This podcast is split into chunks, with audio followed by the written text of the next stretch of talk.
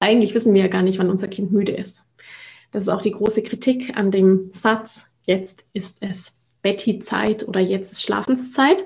Denn oft wissen wir das ja gar nicht. Es ist eigentlich für uns als Eltern der Moment, wo wir gerne hätten, dass das Kind schläft.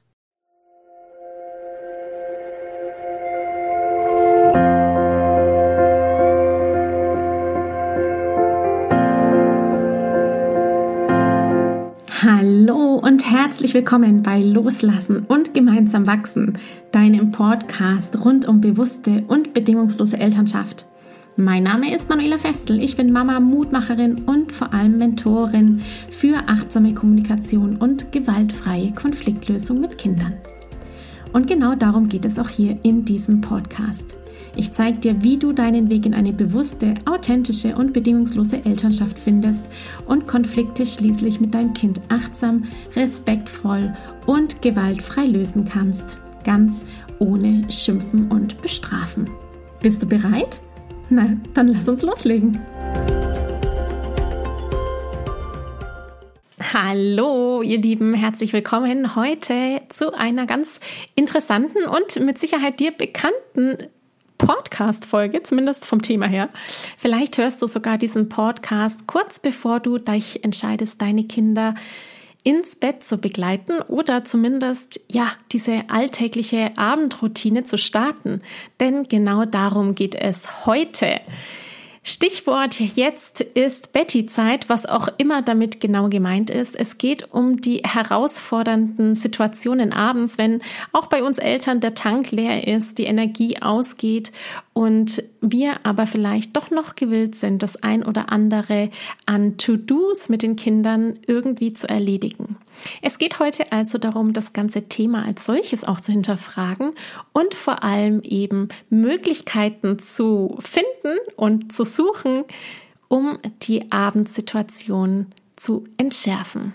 Ich wünsche dir ganz viel Freude bei dieser Episode. Wir haben das Problem so schwer, den Übergang von Spielen zu Abendprogramm zu finden. Vorlesen geht gar nicht, da wird mein Sohn, der ist dreieinhalb, erst recht aktiv, düst rum, spielt alles nach. Ganz gut klappt zur Zeit vorm Schlafengehen nach Badewanne Duplo spielen und nach ein wenig plaudern und noch ein wenig plaudern. Aber auch hier ist es oft ein Drama, wenn dann Zeit zum Schlafen ist. Da er recht spät schläft, nämlich um 21 Uhr, mittags braucht er noch einen Schlaf, sonst bricht er um 16 Uhr weg, bin ich dann auch schon müde und unentspannt und schlafe oft gleich mit ein. Wie kann man dies besser begleiten? Bin für Ideen und Erfahrungen offen. Danke. Meine erste Frage wäre, was ist dein Bedürfnis? Das mag jetzt total äh, seltsam sein, aber ich lese es noch nicht raus.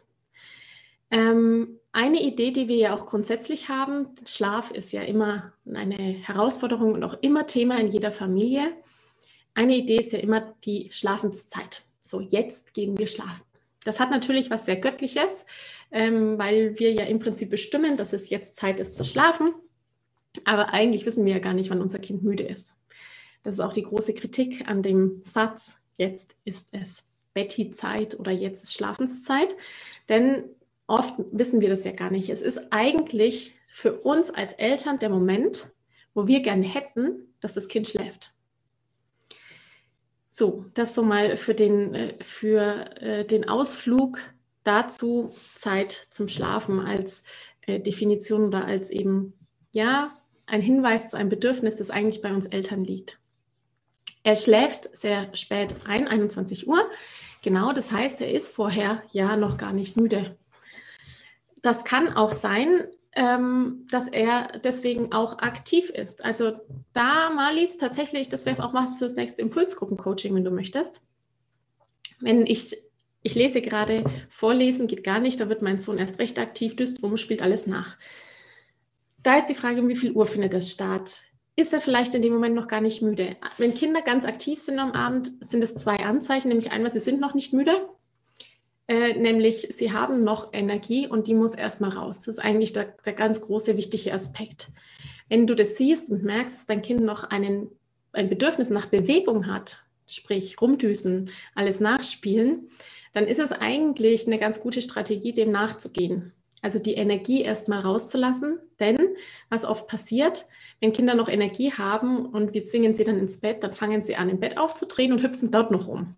Auch das ist eine Strategie, noch die Energie rauszubringen, wenn du die als solche erkennst. Manche Eltern macht es total wütend, wenn die Kinder dann in, im Bett noch rumspringen, eben aus dem Grund, dass sie selber müde sind und eigentlich gerne hätten, dass das Kind schläft. Und da krachen eben die Bedürfnisse aufeinander. Das eine Bedürfnis ist deins, nämlich dein Bedürfnis nach Ruhe und Entspannung. Das andere Bedürfnis ist das vom Kind, nämlich ich bin noch gar nicht müde und ich bin noch aktiv und will mich bewegen. Und dann kracht es, weil es geht nicht zusammen. Jemand, der aktiv ist und Bewegung sucht, der kann auch gar nicht schlafen. Ähm, genau. Das heißt, die Grundfrage bei euch, Marlies, ist, welches Bedürfnis hast du? Deins ist vermutlich eben genau das, nämlich nach Ruhe und Entspannung. Und ich lese eigentlich eher raus, dass du das gerne erfüllt hättest. Und zwar so erfüllt mit der Strategie, die du hast, nämlich die Strategie ist, dein Kind soll schlafen. Und zwar zu der Zeit, wo es für dich passt, nämlich in der Betty-Zeit. Und da ist es der Ansatz, neue Lösungen zu finden, denn es wird nicht klappen. Äh, ich kenne diese Situation, ich kenne die Problematik, auch vor allem aus eigener Erfahrung. Ich habe nämlich auch zwei sehr ähm, wenig, wenig Schläferinnen oder sehr aktive und äh, voller Energie, Kinder voller Energie, sage ich mal. Die Aufgabe ist tatsächlich herauszufinden, Marlies, mein erster Impuls auch, was ist dein Bedürfnis? Wie kannst du dieses Bedürfnis erfüllen, außerhalb der Strategie, dass dein Kind ins Bett muss um eine bestimmte Uhrzeit? Äh, da braucht es möglicherweise einen Partner dazu, da braucht es Ideen dazu, da braucht es Kreativität dazu. Das wäre eigentlich auch mal was hier für die Gruppe. Da kann ich auch gerne mal einen Post dazu machen. Wir sammeln Ideen. Denn in dem Moment, wo du dein Bedürfnis erfüllen kannst, kannst du auch locker lassen vor dieser Uhr, vor diesem Punkt, dass das Kind jetzt ins Bett muss und bei dir die innere Anspannung wächst. Und möglicherweise auch gar nicht dann in der Fähigkeit bist, dein Kind ins Bett zu bringen, weil du angespannt bist. Also man braucht ja auch selbst eine Entspannung, um das Kind entspannen zu können. So ein ganz klassisches Beispiel ist ja auch beim Stillen.